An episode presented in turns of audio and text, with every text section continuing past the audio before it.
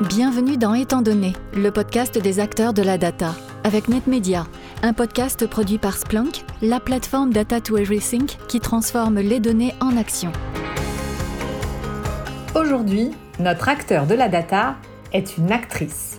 Actrice, elle l'a d'ailleurs été dans sa jeunesse sur les planches des théâtres contemporains et a même failli entrer au conservatoire.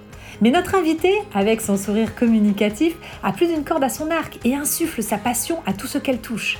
À la voile, pour cette Normande devenue bretonne d'adoption, à l'humanitaire qui l'a envoyée en Afrique noire avec l'UNESCO et à Madagascar pour soutenir les artisans locaux. Tout ça au sortir d'HEC, où elle a découvert sa passion de l'organisation en collectif. Elle a aussi touché au journalisme, qu'elle a étudié parce qu'elle voulait favoriser la démocratie par la juste information. Mais tout cela manquait d'un peu de carré pour une idéaliste qui a préféré accoler système à information. Son mot d'ordre, le collectif. Son dada, la data, mais bien valorisée, parce qu'au fond, ce qu'elle a toujours voulu, c'est que l'humanité vive mieux. Et elle en est sûre, ce n'est que collectivement que nous tirerons le meilleur des données. Ah oui, notre invité est aussi directeur général du GIP MDS. Merci Anne Guénéré, portraitiste en chef, directrice commerciale chez Splunk et co-animatrice de notre série Étant donné. Bonjour Elisabeth Humbert-Botin. Bonjour Bertrand Lenôtre. Merci de participer à ce nouvel épisode d'Étant donné, le podcast des acteurs de la data. Vous êtes directeur général du GIP MDS, c'est-à-dire le groupement d'intérêt public de modernisation des déclarations sociales. En clair, c'est un service public numérique créé en 2000 avec l'objectif de mutualiser la dématérialisation des organismes de protection sociale et ainsi d'aider les entreprises à profiter de déclarations dématérialisées. En 20 ans, le spectre de vos actions s'est élargi également aux citoyens avec toujours un focus permanent sur les données et les systèmes d'information. Nous allons pouvoir détailler tout cela dans le podcast. D'abord, que faudrait-il savoir de plus sur le GIP MDS, Elisabeth Imbert-Botin alors en fait, euh, sa désignation, euh, même si le nom est assez long, montre bien ce qu'il est. D'abord, il est public, hein, donc on œuvre euh, pour l'intérêt général. Et ensuite, il modernise, donc en fait, il simplifie pour les entreprises, il modernise pour les organismes de protection sociale, et il fait ça sur les données sociales, donc la data, la data de paye. Voilà, donc son nom désigne finalement tout, mais on est plus connu sous le nom de Net Entreprise, hein, le portail numérique qui offre d'ailleurs une identité numérique euh, globale aux entreprises et qui ont accès par cette identité à un bouquet de services très large sur toute la sphère sociale et également la sphère emploi-travail, puisque c'est le prolongement des éléments de la paye, et depuis 2019, euh, donc euh, également sur la sphère fiscale avec le prélèvement à la source. Je vous propose de détailler les actions du GIP-MDS par cible entre guillemets. Alors d'abord, qu'apportez-vous concrètement aux entreprises en 2021 en commençant par la fameuse DSN, la déclaration sociale nominative, celle que vous pilotez, qui remplace pas moins de 45 procédures différentes de déclaration sociale depuis 5 ans, et a permis récemment de mettre en place le prélèvement des impôts à la source. La DSN, c'est effectivement le projet de ces dernières années, enfin qui a commencé en 2012 hein, et qui est généralisé depuis 2017 dans le privé et qu'il le sera également sur la fonction publique à partir de 2022. Donc euh, cette déclaration sociale nominative, en fait, elle consiste en une, transformation numérique assez radicale, puisqu'antérieurement, chaque organisme demandait à chaque entreprise sa propre déclaration dans son propre vocabulaire et à son propre rythme. Et là, on a en quelque sorte inversé le paradigme. L'entreprise livre ce qu'elle peut, c'est-à-dire c'est un extrait numérique de sa paye, c'est là où sont de toute façon toutes les données sociales, et ensuite chacun se débrouille derrière pour y trouver les données qui lui sont nécessaires dans son métier. Donc on est vraiment là sur le champ du numérique qui consiste à partir de la source qui produit la donnée. Et au-delà de la DSN, donc d'ailleurs la DSN lui a été confiée pour cette raison, le GIP gère depuis sa création ce portail Net Entreprise qui offre toute une palette de services donc il accroche déjà tous les services qui sont utiles aux entreprises, quel que soit l'organisme qui les gère. Hein. Ça va du compte cotisant URSAF à la saisie de la déclaration d'arrêt de travail euh, pour accident du travail, en passant par euh, l'abondement des comptes de formation à la Caisse des dépôts. Donc c'est très très vaste comme palette, avec donc des services euh, technologiques élaborés qui soutiennent tous ces services mutualisés, comme par exemple le serveur de nomenclature qui permet aux entreprises de récupérer en automatique toutes les codifications qu'elles doivent connaître et mettre dans leur paye, hein, les, les, motifs de fin de contrat de travail, etc. Enfin, tout ça, c'est téléchargeable. Et derrière, on a également des services comme le module mandat, qui permet aux entreprises de donner une fois leur RIB, et pour tous les organismes qui ont adhéré, euh, ils récupèrent en automatique ces éléments dans les mandats des entreprises, ou encore les lettres recommandées, puisqu'on dématérialise désormais les notifications officielles, et que ces lettres recommandées donc, partent à partir de Net Entreprise dans cette logique dématérialisée, de façon unique pour les entreprises, quel que soit celui qui écrit. Ça, c'est important pour l'entreprise. On se met à la place de l'entreprise, qu'elle toujours le service le plus simple possible. Quel est votre impact aujourd'hui sur les citoyens? Alors sur les citoyens, c'est indirect, euh, puisque nous, notre ADN, c'est d'abord de servir les entreprises, mais depuis que la DSN a été mise en place, on collecte donc les 25 millions de données de salaire chaque mois euh, des salariés. De plus, avec le prélèvement à la source, on a ajouté un autre système qui s'appelle Passero, qui veut dire passage des revenus hauts, qui permet de collecter toutes les données sur les prestations que touchent les personnes, hein, les indemnités maladie, euh, le chômage, etc. Et, et, ça, ça représente 75 millions de lignes de prestations par mois, donc c'est quand même très colossal. Et avec toutes ces données sur les citoyens, on délivre désormais un service auprès de l'État qui s'appelle le dispositif des ressources mensuelles, qui permet d'automatiser le calcul de certaines ressources et de le rendre contemporain. Donc la première étape, ça a été les APL, les allocations logement, qui ont donc démarré euh, en janvier de cette année avec le calcul automatique et contemporain des ressources des personnes sur la base des données DSN. Donc en fait, et le citoyen, il est également salarié, donc on cherche à simplifier ses relations aussi avec l'employeur, et quand quelque chose est à clarifier avec l'employeur, on remet dans le tableau de bord de l'employeur une information comme quoi il doit regarder ce sujet vis à -vis de son salarié. Donc en quelque sorte, on fait le lien et on développe également maintenant des indicateurs pour aider les employeurs à mieux respecter tout le cadre de travail qui doit s'imposer, hein, comme l'égalité homme-femme, euh, mais également enfin, des services qui doivent lui permettre de pouvoir faire mieux sur l'usage des contrats courts pour les minimiser. C'est toute une mine. Hein. Il faut, faut s'organiser pour l'exploiter au mieux, mais on a une mine remarquable avec euh, la DSN et les revenus autres. Le GIP-MDS est un collectif impressionnant d'organismes, de protection sociale, de prévoyance, de fédérations patronales et de syndicats entre autres. Vous devez traiter une quantité de données précieuses pour la conduite des politiques publiques. Ces données sont-elles mises à profit?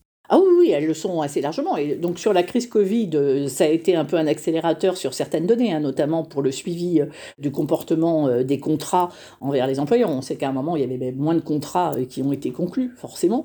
Et puis sur l'activité partielle, quels étaient les taux de recours à l'activité partielle, sur la prime qui a été servie, quelles sont les entreprises qui ont joué le jeu de la prime, quel était le montant moyen, quel était le montant médian? Enfin, on peut faire des tas d'analyses. Le tout, c'est que pour faire ces analyses, il faut qu'on puisse organiser la façon de penser la donnée en tenant compte de ce qu'elle veut dire exactement. On va y revenir, mais il y a une vraie transformation en fait de la façon dont les statisticiens doivent aborder l'accès aux données DSN, qui sont un puits collectif conjoint et qui sont plus euh, les données appartenant à chacun. Elisabeth, vous travaillez beaucoup sur des données, des statistiques dites fraîches. Qu'est-ce que ça change dans leur traitement, leur utilisation? Ça change, comme je le disais, fondamentalement parce qu'antérieurement, en fait, les statisticiens récupérer des données qui faisaient leur, euh, donc euh, qui, digéraient dans leur système avec leur propre vocabulaire également. Et c'était eux qui étaient euh, directement les collecteurs. Maintenant, avec la DSN, c'est le GIP qui organise la collection de ces données. Donc, en quelque sorte, l'amont de la chaîne ne leur appartient plus. Et ils doivent rentrer à une certaine étape du sujet. Il y a parfois des confusions entre la statistique publique qui est vraiment la statistique opposable, qui va être dans les comptes de la France, etc., quelque chose de très structuré, sur lequel il faut prendre beaucoup de précautions. Et puis, tout l'usage des données à des fins décisionnelles pour pouvoir éclairer les politiques, euh, qui peuvent être aussi des politiques locales, comme par exemple les plans de formation dans les régions, où là, il y a des données euh, très précieuses qui viennent de la DSN, qu'on doit pouvoir exploiter, mais uniquement à des fins décisionnelles, sans les confondre avec la statistique publique. Ce qui était le cas avant, hein, puisqu'avant, ces données existaient aussi, mais elles étaient collectées par des enquêtes qui souvent étaient imparfaites. Maintenant, on a ce puits collectif, il faut vraiment organiser ensemble son meilleur usage avec le besoin de connaissances sémantiques du sens de la DSN, le besoin de connaissance de qu'est-ce qu'on veut obtenir derrière, donc la traduction qui se fait en coopération avec en plus bah, les compétences statistiques de retraitement qui sont indispensables pour éliminer les, les atypiques. Y a-t-il une prise de conscience de l'importance des datas dans le pilotage des politiques publiques? Et qui est-ce qui en fait le meilleur usage? Bah, en fait, euh, on en parle beaucoup, beaucoup, beaucoup, beaucoup au niveau de l'État. Il y a une vraie appétence pour les données. Hein. Euh, il, y a, des usages qui sont tout à fait euh, pertinents et développés. Hein. et d'ailleurs, dont certains ne viennent pas directement de l'État. Récemment, sur le, Covid, on a vu un entrepreneur privé qui a mis à disposition de l'ensemble des données d'intérêt pour la vaccination. Hein. Donc, on en a beaucoup parlé. Donc, la data, elle est utilisée. Par contre, souvent, elle est euh, un peu galvaudée, c'est un peu en vrac. On parle de big data, on parle d'open data, on parle de data mining, tout ça, sans vraiment mettre derrière le sens des choses. C'est-à-dire que je pense qu'on met souvent la solution avant d'avoir posé réellement qu'est-ce qu'on veut. Et, le miracle actuel, c'est qu'on met des chiffres data officer partout, mais le chiffre data officer, de toute façon, la donnée, justement, elle appartient plus à personne. La donnée, elle vient de la source. Donc elle échappe elle doit forcément être pensée dans un endroit collectif. Et donc, il faut penser d'avant tout au sens des données, beaucoup plus que ce n'est euh, le cas à ce jour, à mon sens. Hein, euh. Que faudrait-il faire pour que la culture data soit mieux partagée, selon vous? Faut-il enseigner à tout le monde le fonctionnement d'un système d'information, par exemple? Bah, je pense que dans l'enseignement, enfin, il y a quand même le, système d'information est un peu le parent pauvre parce qu'il est à la rencontre en fait entre deux euh, sciences qui sont trop souvent opposées, y compris dans toute l'éducation, hein, entre la mathématique et la littérature. Le système d'information, c'est vraiment à la rencontre d'une approche d'ingénieur qui doit penser système et d'une approche plus de gestion ou de connaissance fine euh, de la manière dont les choses se passent parce qu'on doit modéliser des processus. Et donc il faut faire se rencontrer ce profil mathématique et ce profil littéraire qui n'est pas natif. Donc il faut vraiment avancer sur ce sujet avec une humilité plus grande à retrouver euh, sur ceux qui ont des profils très littéraires et qui s'imaginent que du jour au lendemain ils peuvent faire de l'informatique. Elisabeth, vous dites souvent qu'il ne faut pas complexifier les datas et toujours rester sur leurs sources. Pouvez-vous préciser cette pensée? Oui, Anne, tout à fait. Enfin, en fait, la data, c'est quoi? La data, c'est produit parce qu'il y a un système opérant, donc un système opérationnel qui a besoin de cette donnée. Donc la première chose à faire pour ne pas la complexifier, c'est de prendre la donnée à la source et de prendre seulement les données qui sont utiles pour le processus opérationnel et dans le vocabulaire où elles sont dans le processus opérationnel. Trop souvent, on va exiger une autre codification que le processus naturel. Hein. Par exemple, quand on regarde pour les médecins, en plus d'avoir appris les pathologies et d'y avoir passé 10 ans d'études, ils doivent apprendre la codification des actes maladie par des actes en K, des actes en Q, etc. Alors que ça n'a juste pas de sens dans leur métier. Donc on, rajoute une surcouche. Et l'autre bien, c'est d'inventer des données qui seraient utiles, mais qui n'existent pas dans les systèmes opérants, et d'aller demander aux entreprises des choses qu'elles ne peuvent pas produire. Par exemple, on continue de vouloir tout récolter, les durées de travail en heures, alors qu'en France, il y a plein de contrats de travail qui ne se font pas en heures, qui se font en forfait, etc. Donc ça n'a juste pas de sens de vouloir la recomposer en heures. Ça doit être celui qui reçoit, qui traduit les choses s'il a besoin de ramener dans une unité collective, mais avec ses propres règles. Et ne pas embêter le système opérant. Le système opérant, il sera efficace si on ne l'embête pas. Toujours au chapitre de vos combats, il y a la notion de normes d'échange dans les systèmes d'information pour mieux interopérer.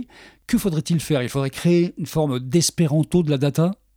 Alors, sans aller jusqu'à l'espéranto, je pense qu'il faudrait vraiment analyser finalement la donnée administrative ou les données dont on a besoin euh, dans, à l'État. Elles viennent de quel système opérant justement? Et par rapport aux systèmes opérants principaux, bah, construire des normes de référence, mais par système. Donc c'est ce qu'est la DSN sur la paix, hein, la déclaration sociale nominative, c'est le modèle de la paix qui a été normalisé. Il faudrait faire pareil sur la comptabilité des entreprises. La plupart des données qui viennent des entreprises hein, et qui sont utiles à l'État, c'est soit des données de paix, soit des données comptables. Donc si on avait aussi une norme sur la partie comptable, déjà on couvrirait l'essentiel des collectes de manière naturelle par rapport au processus source. Simplement, il faut raisonner autrement. On continue à l'État de parler de données fiscales. Moi, je ne comprends pas qu'on continue de parler de données fiscales, ça n'existe pas. Une donnée fiscale, elle sort soit de la paye, c'est par exemple la taxe sur les salaires, donc c'est de la paye, soit de la comptabilité, comme la TVA, c'est les les ventes, etc. Et là, c'est de la comptabilité. Il faudrait vraiment repenser les systèmes en partant de ce changement de paradigme qu'impose le numérique, qui est de partir de la source. Vous parlez souvent de l'importance du collectif. Est-ce qu'il faut, lorsqu'on construit un système de partage de données, penser intérêt général? Ah bah c'est indispensable. C'est indispensable pour deux raisons. D'abord parce que les compétences, euh, bah, personne ne peut détenir l'universalité des compétences nécessaires à mobiliser. Hein, vous avez les compétences métiers de ceux qui savent bien comment se passe le métier.